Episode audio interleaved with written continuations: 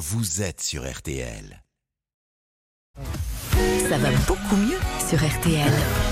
Tous les matins, notre médecin Jimmy Mohamed nous donne ses conseils santé. Ce matin, docteur, vous nous parlez des produits ultra transformés. Des produits qu'on pointe souvent du doigt pour leurs euh, effets néfastes sur la santé. Une nouvelle étude publiée aujourd'hui dans la revue JAMA, c'est Oui, ça? c'est une grande revue scientifique. Oh, Jama. montre que la consommation de produits ultra transformés pourrait augmenter le risque de dépression. Oui, dans une étude où on a suivi plus de 30 000 infirmières d'une cinquantaine d'années sans aucun antécédent de dépression durant près de 14 ans. Et quand on compare le groupe d'infirmières qui consomment le plus de produits ultra transformés au groupe qui en consomme le moins, le moins on s'aperçoit que le risque de dépression augmente de 35 à 50 Oui. en fonction des critères retenus dans le groupe qui consomme beaucoup de produits ultra transformés.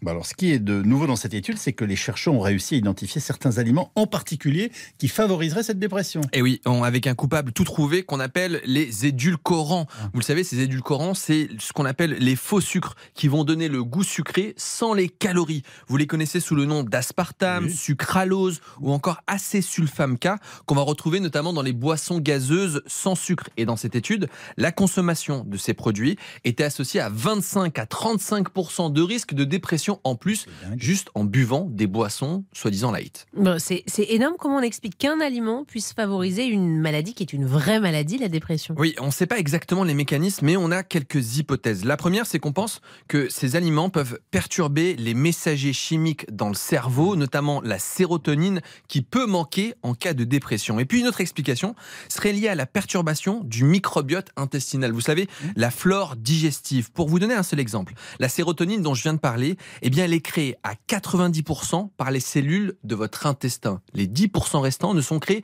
que dans le cerveau. Donc, une mauvaise alimentation avec les produits ultra transformés peut perturber la production de sérotonine. Alors, du coup, il faut que vous nous rappeliez ce qu'on appelle un produit ultra transformé et surtout comment on le reconnaît ou l'identifie. Exactement ça, un aliment ou une boisson qui contient au moins un ingrédient qui n'existe pas tel quel dans la nature ou dans vos placards. Donc c'est très simple, vous regardez au dos la liste des ingrédients et si vous en trouvez un avec un nom bizarre que vous ne comprenez pas, c'est que très certainement c'est un produit ultra transformé. Ensuite, plus une liste d'ingrédients est longue sur l'emballage d'un produit, plus elle est suspecte. On considère que au-delà de 5 ingrédients, il faut passer votre chemin car la probabilité que ce soit un produit ultra transformé est de 75%.